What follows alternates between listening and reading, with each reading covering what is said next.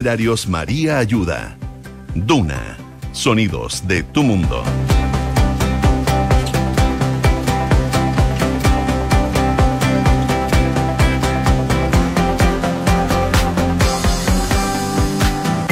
6 de la mañana con 31 minutos. Muy buenos días. ¿Cómo están ustedes? Bienvenidos a una nueva edición de Antes que nada aquí en Radio Duna, día lunes 17 de octubre. Les cuento que en Santiago a esta hora hay 8 grados de temperatura. La máxima va a llegar hasta los 22 cielos principalmente cubiertos durante la mañana, pero va a ir variando a despejado. Las altas temperaturas que tuvimos el fin de semana probablemente vuelvan precisamente ya cuando estemos finalizando esta semana, el jueves y el viernes podríamos eh, tener un aumento en las temperaturas sobre los 26 grados de temperatura para la capital. Por supuesto, vamos a ir contándoles durante todos los días cómo va evolucionando el pronóstico del tiempo acá en Santiago y por supuesto las zonas donde nos escuchan. Por ejemplo, Viña del Mar y Valparaíso en el 104.1, 10 grados a esta hora. La máxima va a llegar hasta los 14 y se esperan cielos principalmente cubiertos para el día de hoy y también para mañana. Si nos vamos a Concepción, 11 grados a esta hora, máxima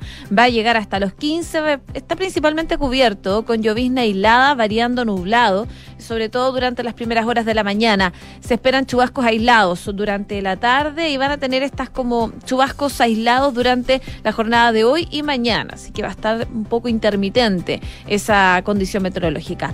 Y en Puerto Montt, les cuento, en el 99.7, 9 grados a esta hora, máxima de 23, cielos principalmente cubiertos, pero durante la tarde podría ir eh, despejando de a poquito.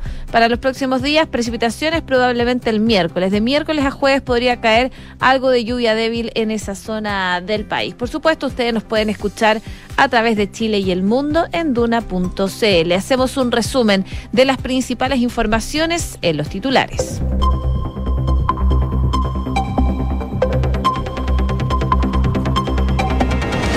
La aprobación a la gestión del presidente Gabriel Boric se desplomó a su nivel más bajo, un 27%. Esto desde que asumió su mandato, según la última encuesta Academ. A portas de conmemorarse el tercer aniversario del estallido social, el sondeo de opinión arrojó que el 72% de los encuestados tiene sentimientos negativos asociados a esta fecha y que en comparación con el 2019, Chile actualmente estaría peor en términos de delincuencia, violencia, orden público, situación económica, calidad de la política, entre entre otros factores. Carabineros va a desplegar 5.000 efectivos en Santiago y el uso de tecnología para el resguardo del orden público de cara al 18 de octubre. La policía uniformada ya diseñó el plan de contingencia que va a aplicar para mañana, el cual ya fue presentado a la Subsecretaría de Interior. La estrategia contempla la utilización de drones, cámaras corporales y la cobertura de zonas estratégicas como Plaza Italia y el centro de Santiago.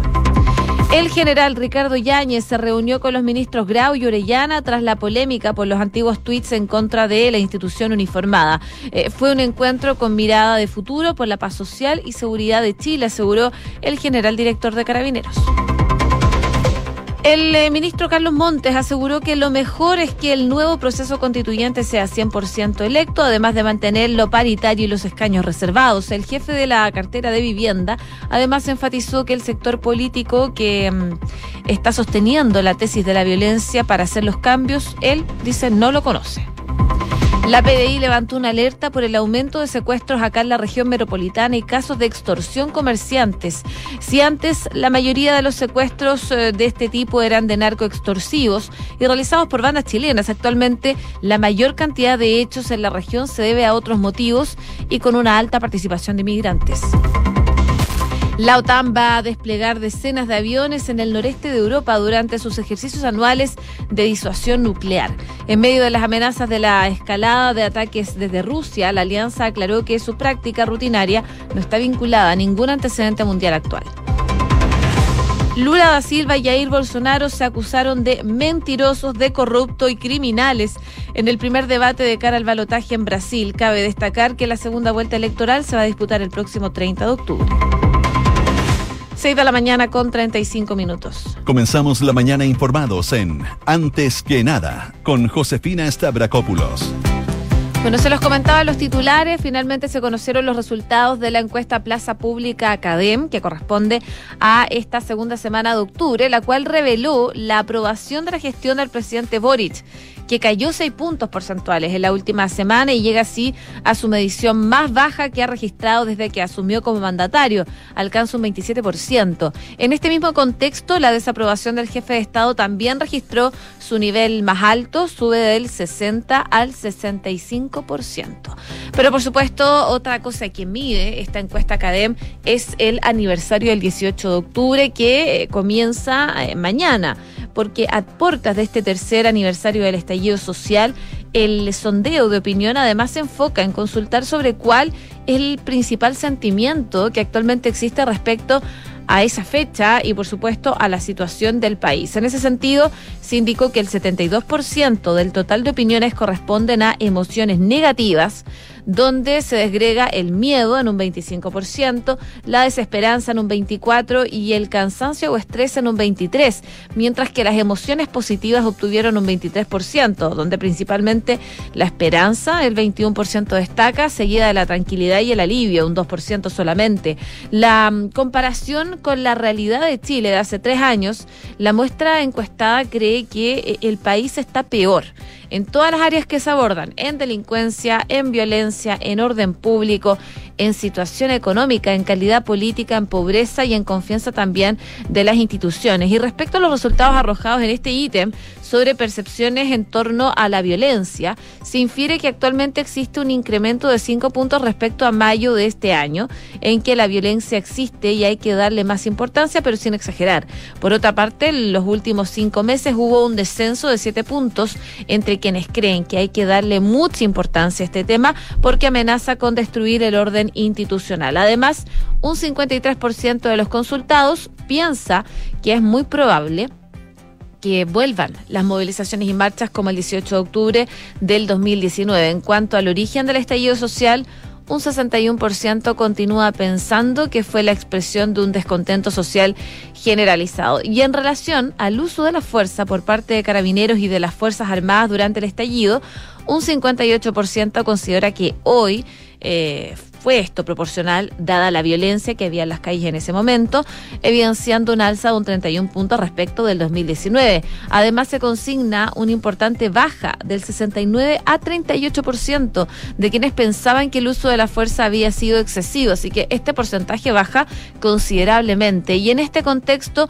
la muestra encuestada cree que es justificable que el Estado haga uso de la fuerza pública cuando se producen saqueos, esto en un 92%, cuando se bloquean caminos o cuando se levantan barricadas, por ejemplo, en un 82%, o cuando estudiantes de colegios generan acciones de desórdenes y violencia, como lo hemos visto durante el último tiempo con los overoles blancos, esto en un 78%. En torno al escenario postplebiscito, esta encuesta semanal también eh, devela una, eh, un 68% que opina que Chile necesita una nueva constitución, como también que el 46% piensa que el cambio pasa por redactar una nueva carta fundamental.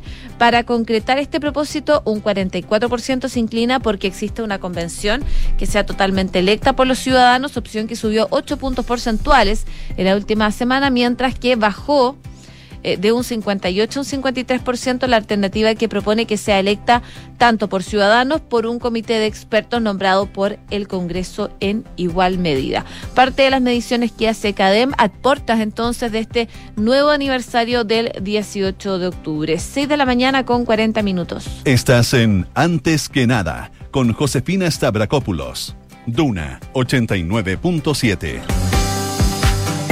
Y el subsecretario del Interior, Manuel Monsalve, calificó como una señal para recuperar la convivencia esta reunión que tuvieron eh, durante la jornada de ayer eh, los ministros de Economía, Nicolás Grau, y de la Mujer y Equidad de Género, Antonio Orellana, con el general director de Carabineros, Ricardo Yáñez, donde eh, dice discutieron desafíos en materia de seguridad y buscaron afianzar los canales de comunicación y confianza entre el Ejecutivo y la Policía uniformada. Esto a solo días, recordemos, de que salieran a la luz antiguas publicaciones en redes sociales que ambos secretarios de Estado escribieron en contra de carabineros en el marco del estallido social.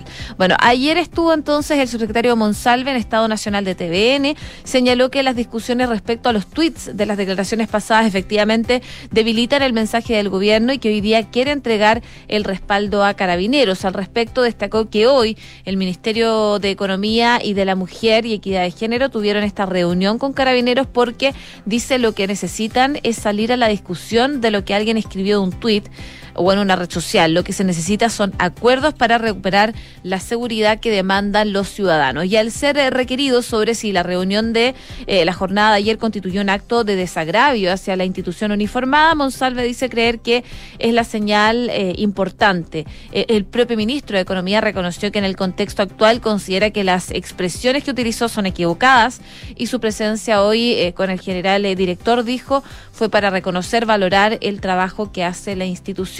Insistió en que es una señal bastante contundente que eh, dos ministros de Estado hayan concurrido personalmente a hablar con el alto mando a propósito de lo último que se ha generado y sobre todo que se dieron a conocer estos últimos tweets que tuvieron eh, en su momento, en 2019, el ministro de Economía y la ministra de la Mujer en contra de carabineros. De todas maneras, algo que también se le preguntó en Estado Nacional es respecto de el aniversario que les comentaba, se va a conmemorar mañana del 18 de octubre del 2019 y cómo por supuesto se está preparando el gobierno y las policías respecto de este nuevo 18 de octubre. Esto fue lo que dijo el subsecretario Monsalve en Estado Nacional de TVN. Y es lo que le podemos garantizar a los chilenos y chilenas como gobierno es que estamos tomando todas las medidas necesarias para que de manera preventiva podamos evitar alteraciones al orden público, hechos de violencia y podamos controlarlo. Evidentemente no podemos garantizar que no haya alteración del orden público o que a lo mejor haya un hecho violento, pero hace semanas que el presidente de la República nos instruyó trabajar y planificar, por lo tanto, las medidas para prevenir y controlar el orden público durante el 18 de octubre. Bueno, parte de las declaraciones del subsecretario Monsalve, hay que destacar que Carabineros va a desplegar 5.000 efectivos acá en la capital y el uso también de tecnología para resguardar el orden público de cara a esta fecha. Ya, eh, como les comentaba, Carabineros diseñó este plan de contingencia que va a aplicar para mañana martes, el cual ya fue presentado a la Subsecretaría del Interior y que, eh, como escuchamos, eh, comentaba el subsecretario Monsalve. La estrategia contempla la utilización de drones, cámaras corporales y la cobertura de zonas estratégicas como Plaza Italia y el centro de Santiago. 6 con 43. Estás en Antes que nada con Josefina Stavrakopoulos. Duna 89.7. Bueno, la PDI levantó una alerta por el aumento de secuestros en la región metropolitana con mayor participación de extranjeros y también casos de extorsión a comerciantes. De hecho, la PDI eh, ha aumentado en un 38% este tipo de delitos, dice, con respecto al año pasado y un 56% en comparación al mismo periodo del 2019, donde además la participación de extranjeros en estos hechos ha sido exponencial. Eh, hay un eh, caso en particular que ocurrió en septiembre en Estación Central, donde un comerciante chino se encontraba en la bodega de su tienda cuando fue abordado por un grupo de siete sujetos, presumiblemente extranjeros, eh, de armas de fuego, y el grupo encañonó al empresario y lo hizo subir un vehículo. Se trataba de un secuestro extorsivo. Lo que ocurrió finalmente en ese caso en particular cumple con el perfil de lo que ha debido investigar las policías durante el último tiempo y según antecedentes que maneja la PDI hasta septiembre del 2022 se había registrado 25 secuestros, cifra superior a los 18 casos denunciados el año pasado. Desde mm, la VIPE, que es la Brigada de Investigaciones Policiales Especiales Metropolitana, aseguran que actualmente hay un punto de inflexión desde el año pasado hasta ahora, con un aumento en la concurrencia de este tipo de delitos que eh, queda reflejado obviamente en las estadísticas. Algo que también ha variado son los falsos secuestros y los secuestros descartados. El primero se trata de denuncias falsas de alguna persona para cubrir otro hecho, mientras que el segundo es cuando se trata de la ocurrencia de otro delito, por lo que es un principio que fue denunciado como secuestro. De este último, si el 2021 se registraron 26 casos a la fecha, ya han denunciado 38. También explican que al haber más secuestros y tratarse de un delito mediático, a la gente le genera una percepción de inseguridad que a veces las personas al verse frente a un delito, el cual no tiene identificado, prefiere hacer la denuncia derechamente por secuestro. Y se repite muchas veces el caso de las estafas telefónicas en el contexto de un secuestro virtual y eso también ha ido en aumento. Donde existe una diferencia a lo que es conocido como secuestro en Chile es la participación de extranjeros. Hasta septiembre del año pasado hubo cuatro extranjeros que fueron detenidos por participar en este tipo de delitos y en el mismo periodo de este año ya suman 22 los inmigrantes que han sido detenidos por secuestrar a otras personas de un total de 41 casos concentrados. Según lo que explican, es que es una gran mayoría de los secuestros realizados por autores extranjeros ha ido dirigido también a ciudadanos extranjeros y muchas veces de su misma nacionalidad, porque de esa forma mantienen información privilegiada respecto a los movimientos de esas víctimas. Lo anterior además podría generar una lista negra de hechos similares, esto porque al ser víctima eh, personas que están en situación irregular difícilmente van a realizar la denuncia debido a que tendrían que vincularse con la policía y por supuesto no quieren tener ese vínculo producto de la situación irregular en la que se encuentra. De hecho, la cantidad de chilenos que han sido detenidos por secuestro supera solo en cuatro personas a los extranjeros. Aquellos además genera un cambio en la forma de actuar de los autores de estos delitos. Explican que hay una evaluación en las técnicas de extorsión o una evolución porque eh, en los secuestros perpetrados por extranjeros hay un extra de violencia y de presión ejercida sobre las víctimas. Parte entonces de los datos que entrega la PDI que levanta la alerta por este aumento de secuestros acá en la región metropolitana y los casos de extorsión a comerciantes que también van en aumento. 6 con 47. Estás escuchando Antes que nada con Josefina Stavrakopoulos en Duna. El viernes, el último reporte diario del Ministerio de Salud sobre el comportamiento de la pandemia arrojó 5.196 eh, casos nuevos de coronavirus, una cifra que no se superaba desde septiembre, desde principios de septiembre. El sábado y el domingo, en tanto, fue más de 4.500 casos respectivamente. Ahora, ¿De qué dan cuenta estos datos y si tiene que ver probablemente este aumento con el uso del fin de la mascarilla, el uso obligatorio? El ex ministro de Salud Jaime Mañalich escribió en su cuenta de Twitter que hay que reponer la mascarilla sobre todo en el transporte público porque los números de las pandemias predicen una nueva ola. Distintos expertos analizaron esta propuesta coincidiendo en algunos puntos pero difiriendo en otros. Por ejemplo, para el epidemiólogo de la Chile, Gabriel Cavada, la epidemia eh, dice que la monitoría de lunes a lunes, pero faltando la cifra de mañana, dice, en, relación a hoy, hay un aumento del 9% en comparación con la semana pasada. Claramente, si esta cifra se consolida, se podrá ver prontamente la aproximación de una nueva ola de contagios. Cavada dice que la situación que se presenta es extraña porque en primavera esperas que los casos bajen o por lo menos se estabilicen. Y eso ocurrió, de hecho, en 2020 y 2021. El que haya estos saltos epidémicos no es alarmante, pero sí preocupa y a lo menos veremos un aumento del 10%. Ahora, ¿por qué ocurre esto? En el caso de las grandes ciudades fue algo arriesgado el no mantener el uso obligatorio de la mascarilla y ahí la sugerencia es que se tomen las medidas preventivas que corresponden, sobre todo en lugares con transporte público. Y recordemos que fue eh, a mediados de septiembre que el Ministerio anunció, de hecho, el uso, que se termina con el uso obligatorio de la mascarilla, a medida que se concretó el primero de octubre, día en que se registraron 3.399 casos diarios. Ese día la ministra de Salud, eh, Jimena Aguilera, señaló que el COVID no se va a ir, seguirá con nosotros, por lo tanto incluirá la campaña de vacunación, la vacuna anual para grupos de riesgo, así como se ha... Eh, eh, realizado con la influenza. sobre si es un factor o no, el secretario nacional del Colegio Médico, José Miguel Bernucci, cree que la mascarilla evidentemente en nuestro país parece ser una medida adecuada y ha tenido bastante aceptación por lo que él cree que es una medida que se podría reimplementar si es que tenemos más allá del número de casos diarios un aumento considerable de ingresos hospitalarios o tasas de eh, conexión a ventilación mecánica.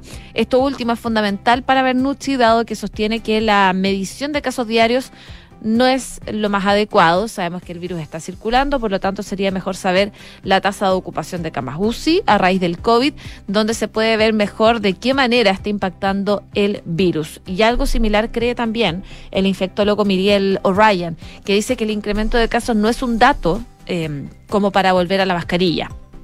Ahora, si los casos moderados o severos aumenta, claro, se podría pensar en esa medida, mientras que los contagios no impacten en la hospitalización, se puede convivir con el virus. Son parte de las miradas que tienen algunos expertos a propósito del fin del uso de la mascarilla desde el primero de octubre y con este aumento de casos COVID-19 que hemos tenido durante los últimos días.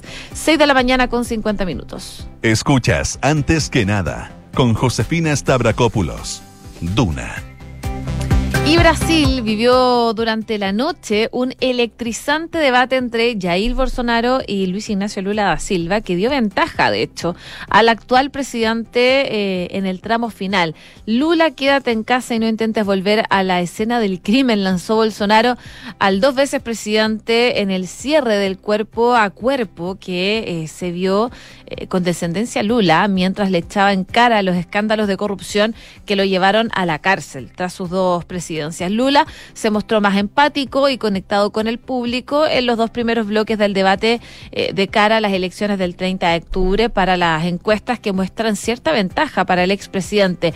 Fue una primera media hora de alta tensión en la que Lula exhibió sus tablas, por supuesto, pasándose por el, el set y em, devorando las cámaras. Bolsonaro, más contenido, permaneció un par de minutos detrás de su atril hasta que eh, dio también el paso y se plantó en el estudio de televisión de la misma manera o a la misma altura probablemente que lo hacía Lula. El eh, presidente falló, sin embargo, en el eh, dominio de las cámaras. Lula hablaba a los brasileños con ataques y ácidas pullas hacia Bolsonaro, mientras que el actual presidente hablaba mayoritariamente a Lula. Eh, solo en el final logró encontrar su cámara y dirigirse directamente a la audiencia. Ahora, claro, la situación se va estrechando de cara a esta a este balotaje, que es el próximo 30 de octubre, pero claro, Lula tampoco pudo sacar ventaja de un episodio confuso que, por ejemplo, dominó las noticias durante los últimos días. Bolsonaro dijo que durante un paseo en moto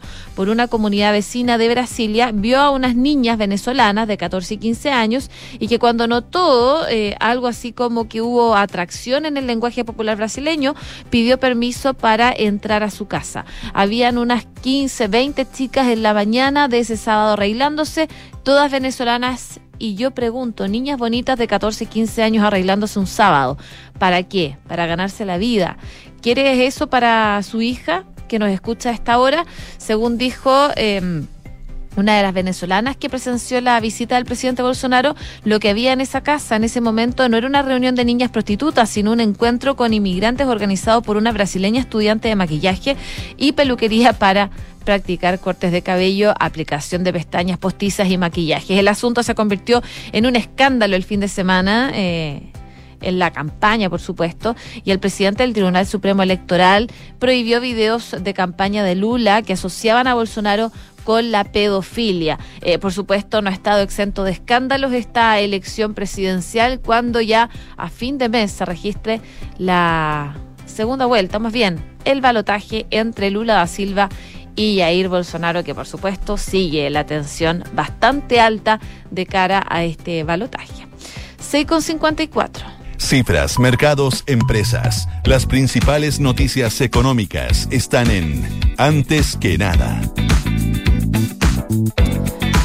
Las finanzas públicas están teniendo una tendencia de ajuste luego del explosivo gasto público que hubo para hacer frente a la crisis económica que provocó, por supuesto, el COVID. En 2022 habrá nuevamente cifras positivas en el balance efectivo y estructural, situación que para este último registro no se veía desde el año 2007, 15 años atrás. Además, la deuda pública subirá menos de lo que se tenía contemplado. Si en el informe de finanzas públicas del segundo trimestre se esperaba que este año la deuda como porcentaje del PIB se ubicara en un 38%, ahora será un 36%, mientras que para el 2023, en lugar de situarse en un 40,4%, estará en 38,7%. Esto además tiene repercusiones de mediano plazo. Si antes se proyectaba que la deuda escalaría hasta el 43,1% hasta el 2026, ahora va a llegar solo al 40,9% del PIB. Pese a este mejor escenario fiscal, el deterioro del crecimiento mundial, la baja perspectiva del PIB en Chile, sumado a una política monetaria más restrictiva que están aplicando los principales países del mundo y el clima de incertidumbre política interna, tienen el riesgo país en niveles máximos en 13 años. Eh, de hecho, eh, el Credit Default Swap de Chile trazó eh, en dólares a cinco años plazo y llegó a su mayor nivel desde el 2 de abril del 2009 en plena crisis subprime, alcanzando los 178 puntos. Si bien luego del triunfo del rechazo en el plebiscito eh, por esta nueva constitución, el riesgo país tuvo un descenso, pasando de los 145 a un mínimo de 116 puntos alcanzados el 12 de septiembre. De allí en más comenzó una rápida escalada hasta cerrar la jornada del viernes pasado los 178 puntos, lo que se traduce en un alza del 53,1%. Parte de los datos del riesgo país que está acelerando su escalada, como les comentaba, y está llegando a su mayor nivel desde la crisis subprime. 6,56. Y les cuento que si quieres elegir un monto mayor de pensión los primeros años y tener una pensión fija en UF, cuenta con consorcio. Conoce la modalidad de renta vitalicia inmediato con aumento temporal de pensión. Solicita asesoría y más información, por supuesto, en consorcio.cl. ¿Y sabías que puedes comprar de forma anticipada los servicios funerarios de María Ayuda? Entrégale a tu familia la tranquilidad que necesitan y estarás apoyando a cientos de niños de la Fundación María Ayuda. Convierte el dolor en un acto de amor. Cotiza y compra en www www.funerariamariaayuda.cl. Bien, a continuación, Duna en punto junto a Rodrigo Álvarez y en la sintonía de Radio Duna acá el 89.5.